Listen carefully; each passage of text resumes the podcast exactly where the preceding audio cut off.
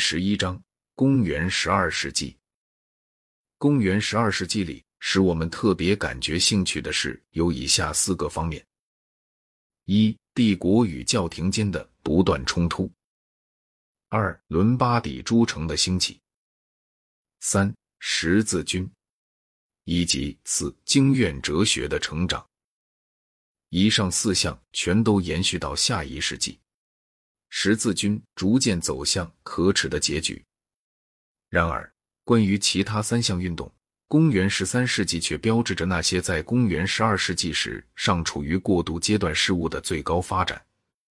公元十三世纪里，教皇对皇帝取得了决定性的胜利，伦巴底诸城获得了稳定的独立，而经院哲学也达到了它的顶点。所有这一切，全是由于在公元十二世纪中预先做好了准备的结果。这四项运动中，不仅第一项，就是其余三项，也都和教皇以及教会权力的增长有着紧密的联系。教皇同伦巴底诸城联盟反抗皇帝，教皇乌尔班二世发动了第一次十字军，相继的教皇们是后几次十字军的主要策划者。经院哲学家全是些僧侣，历次宗教会议则注意使他们谨守正统教义，或当他们误入歧途时，给他们以惩戒。他们感到教会在政治上的胜利，并且以这胜利者的一员自居。这种胜利感无可置疑地激发了他们的思想主动性。中世纪的怪事之一就是，人们虽有独创性而不自知。所有党派都假借好古的或尼古的议论来证明其策略的正确性。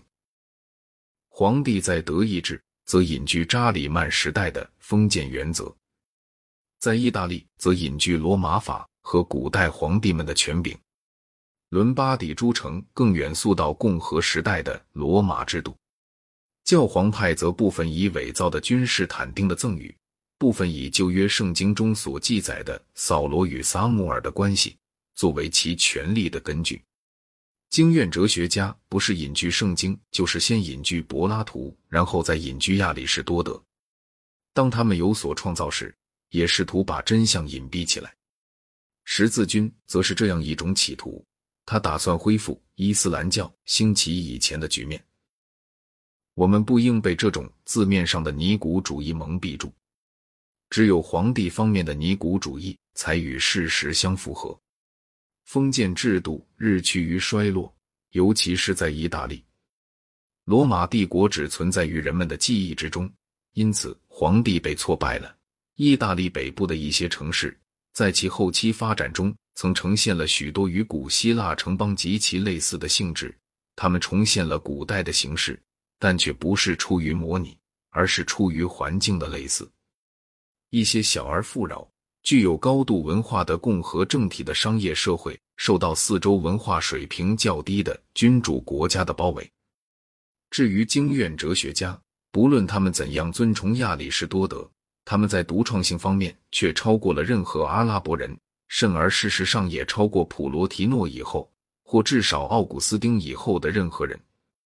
当时在政治上，一如在思想领域中。也具有同样显著的独创性。帝国与教廷间的冲突，从教皇格雷高里七世起到公元十三世纪中叶为止，欧洲历史集中于教会与世俗国王间的，主要是和皇帝间的，但也有时是和法兰西王或英格兰王间的权力斗争。格雷高里的教皇任期显然在不幸中结束了，但他的政策。却由乌尔班二世公元一零八八至一零九九年以一种更加缓和的方式继承下来。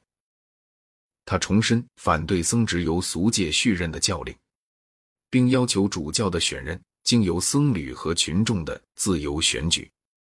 但在实践上，要是俗界选任的人善良，那么他也并不去争执。最初，乌尔班只有在诺曼境内才能获得安全，但是。公元一零九三年，亨利四世的儿子康拉德叛变了自己的父亲，并与教皇结成联盟，征服了意大利北部。那里的伦巴底联盟以米兰为首的诸城市的联盟拥戴了教皇。公元一零九四年，乌尔班举行了一次横贯意大利北部以及法兰西的胜利游行，他也战胜了法兰西王费利普。费利普曾因要求离婚而遭到教皇的破门处分，并终于屈服于教皇。公元一零九五年，乌尔班在克雷尔蒙宗教会议上宣布发动第一次十字军，这是曾激起一阵宗教热潮，并导致了教皇权柄的增长和一场凶残的犹太人大屠杀。乌尔班的晚年是在罗马安然度过的，这对过去的教皇来说是很少有的。下一任教皇帕斯查勒二世和乌尔班一样，都出身于克里尼修道院。他继续为僧职续人权而斗争，并在法兰西、英格兰取得了胜利。公元一一零六年，皇帝亨利四世死后，亨利五世继位。教皇帕斯查勒是个超凡的人，他因容许他的圣洁超过他的政治感觉而吃了亨利五世的亏。教皇建议皇帝放弃僧职续任权，并以主教和修道院院长放弃世俗财产作为交换条件。皇帝表示赞同，但待这项协议公开后，教皇即遭到了教士们的猛烈反抗。当时皇帝正在罗马，他趁机逮捕了教皇。教皇迫于威胁，不但在续任权上做了让步，而且还为亨利五世加冕。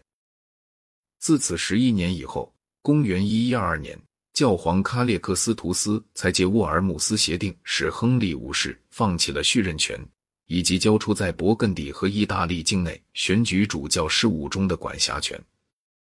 斗争的最后结果，亨利三世时处于从属地位的教皇，自此竟变得和皇帝居于平等的地位。与此同时，教皇在教会中成为一个更为全面的统治者，通过派遣的教皇使节管理着教会。教皇权力的增强降低了主教们的重要性。教皇的选举现在已摆脱了俗界的控制，而僧侣们也一般比改革运动前变得更有品德了。